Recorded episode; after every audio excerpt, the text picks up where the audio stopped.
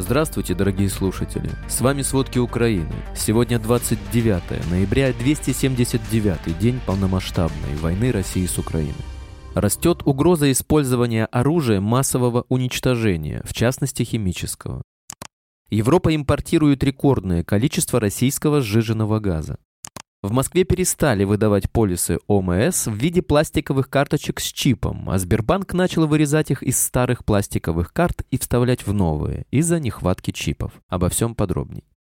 Российские войска нанесли по территории Украины 16 тысяч ракетных ударов с начала полномасштабного вторжения. Статистику обнародовал министр обороны Украины Алексей Резников. Он подчеркнул, что 97% российских целей гражданские.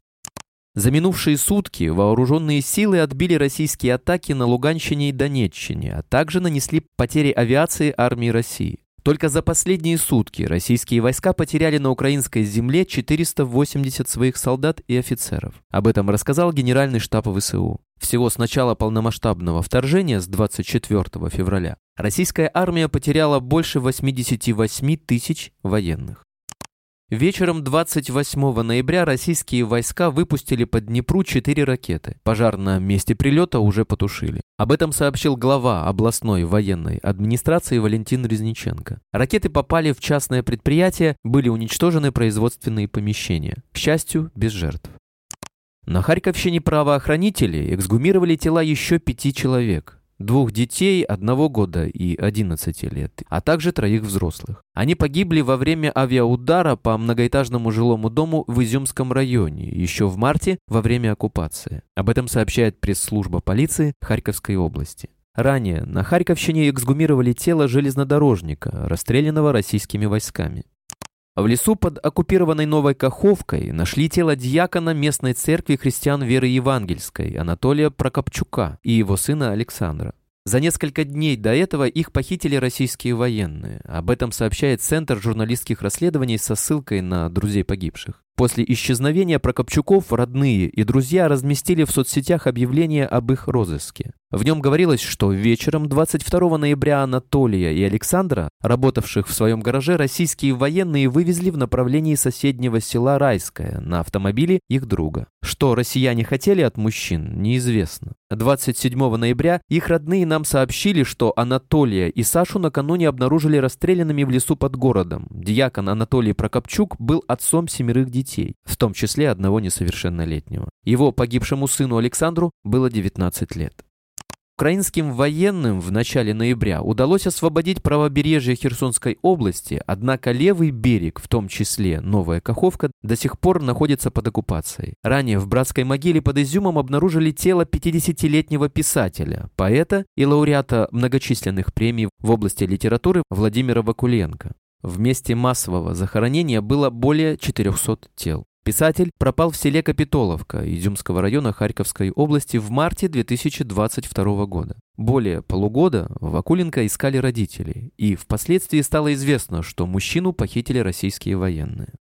В Украину в понедельник, 28 ноября, прибыли главы МИД Эстонии, Финляндии, Исландии, Латвии, Литвы, Норвегии и Швеции. Об этом сообщил министр иностранных дел Латвии Эдгар Ринкевич. Это самая большая с начала вторжения России группа министров, которая посетила страну, чтобы поддержать Киев и украинцев в борьбе с российской агрессией.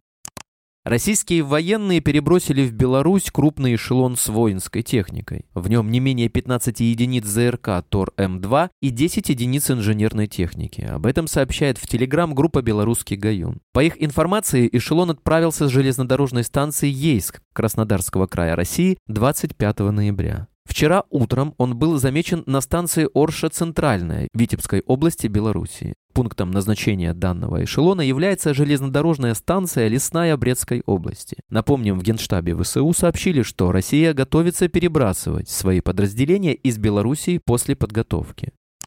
Жена застрелившегося замначальника Тихоокеанского военно-морского училища Вадима Бойко заявила, что ее супругу угрожали уголовным делом из-за жалоб мобилизованных на плохую подготовку, сообщает инсайдер. Об угрозах полковнику Бойко, который был ответственным за подготовку техники и мобилизованных в Тихоокеанском военно-морском училище, супруга погибшего написала в письме, адресованном президенту России Владимиру Путину. По ее информации, Бойко понимал, что подшефные ему военные не готовы к отправке на войну. Те, в свою очередь, писали об этом в различные инстанции.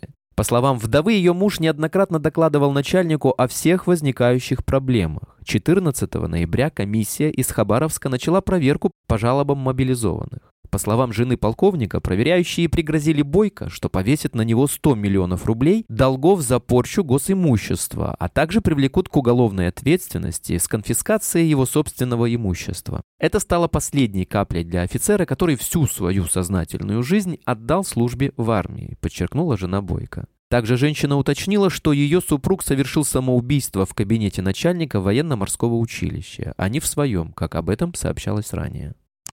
Контрактников из Москвы и Пскова Александра Афонина и Андрея Васильева вместе с сослуживцами держали в подвале тюрьмы так называемой ЛНР за отказ воевать, сообщает глава правозащитного центра «Агора» Павел Чиков со ссылкой на адвоката Максима Гребенюка. Афонин, Васильев и еще несколько военных, как уточняет Чиков, заключили контракт с Минобороны и с августа этого года проходили службу в одной из московских воинских частей. Затем их отправили на войну в Украину, где им не хватало медицинского и материального обеспечения. По этим причинам военные отказались продолжать участвовать в боевых действиях. В наказание за отказ воевать контрактников вместе с мобилизованными отправили в подвал в поселке Зайцево Луганской области. В течение двух недель 280 человек находились там без надлежащего питания в нечеловеческих условиях. По словам военных, командиры и сотрудники военной прокуратуры угрожали им и оказывали психологическое давление.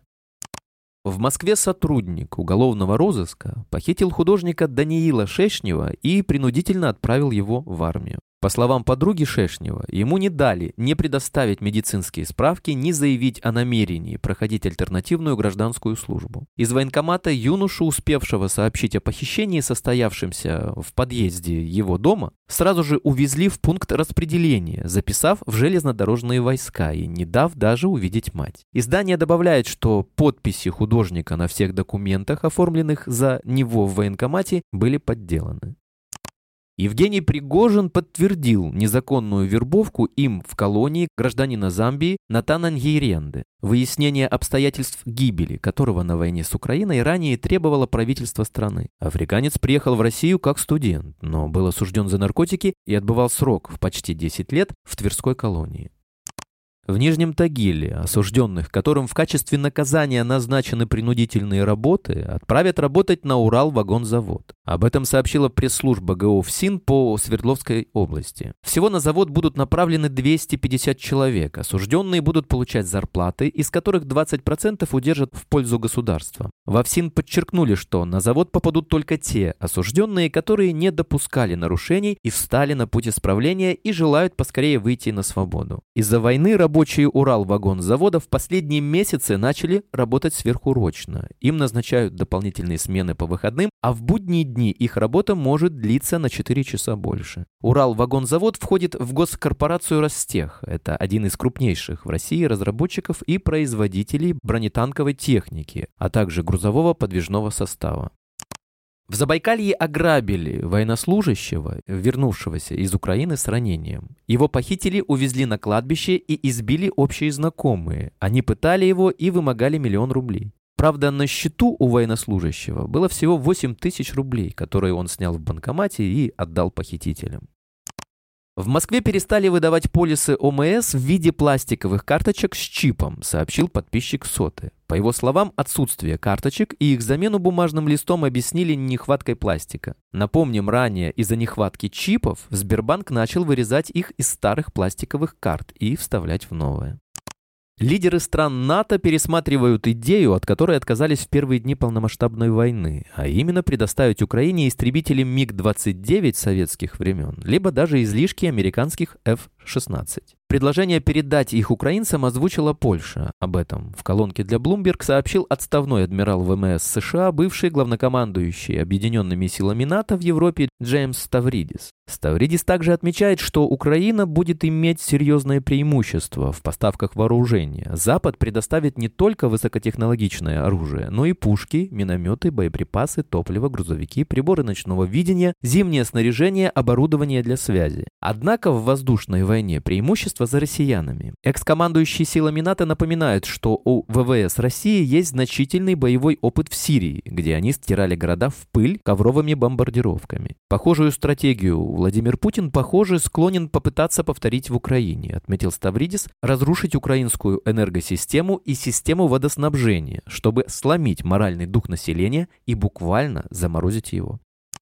Генеральный директор Организации по запрещению химического оружия Фернандо Ариас считает, что полномасштабное вторжение России в Украину увеличило угрозу использования оружия массового уничтожения, в частности химического. Ариас напомнил, что Россия и Украина были среди 193 стран, которые добровольно взяли на себя обязательство никогда и ни при каких обстоятельствах не применять химическое оружие. По его словам, ОЗХО продолжает внимательно следить за этой серьезной ситуацией и остается в контакте контакте с постоянными представительствами Российской Федерации и Украины. Еще в марте Джо Байден заявил, что Штаты отреагируют на применение России оружия массового уничтожения, прежде всего химического, но ответ будет зависеть от ситуации.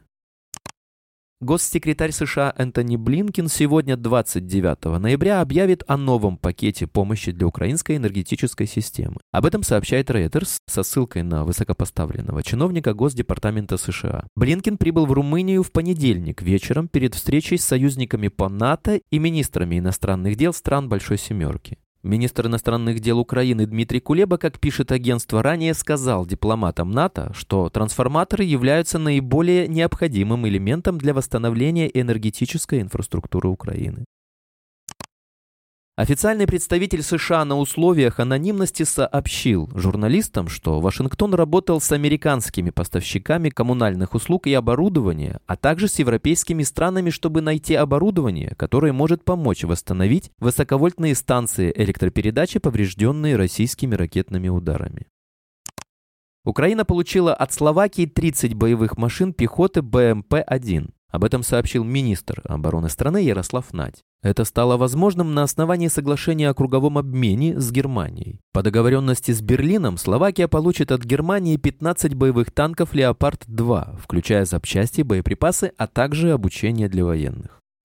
Европа импортирует рекордное количество российского сжиженного газа, что свидетельствует о том, что регион не полностью избавился от своей зависимости от энергоресурсов из России. Импорт российского сжиженного природного газа вырос более чем на 40% в период с января по октябрь этого года по сравнению с аналогичным периодом 2021 года. Санкции против российского газа из-за его важности для энергетической безопасности некоторых европейских стран не применялись. В свою очередь Кремль Кремль воспользовался этим, постепенно сокращая поток через трубопроводы после вторжения в Украину, повышая цены и усугубляя кризис стоимости жизни на всем континенте. Спасибо, это были все главные новости о войне России с Украиной к середине 29 ноября. Помните, правда существует, а мы стараемся сделать ее доступной. Если вам нравится то, что мы делаем, пожалуйста, поделитесь этим подкастом с друзьями в России. Также, если вы хотели бы помочь нам делать материалы еще более качественными, пожалуйста, оставляйте фидбэк. Это очень важно для нас и для распространения правдивой информации.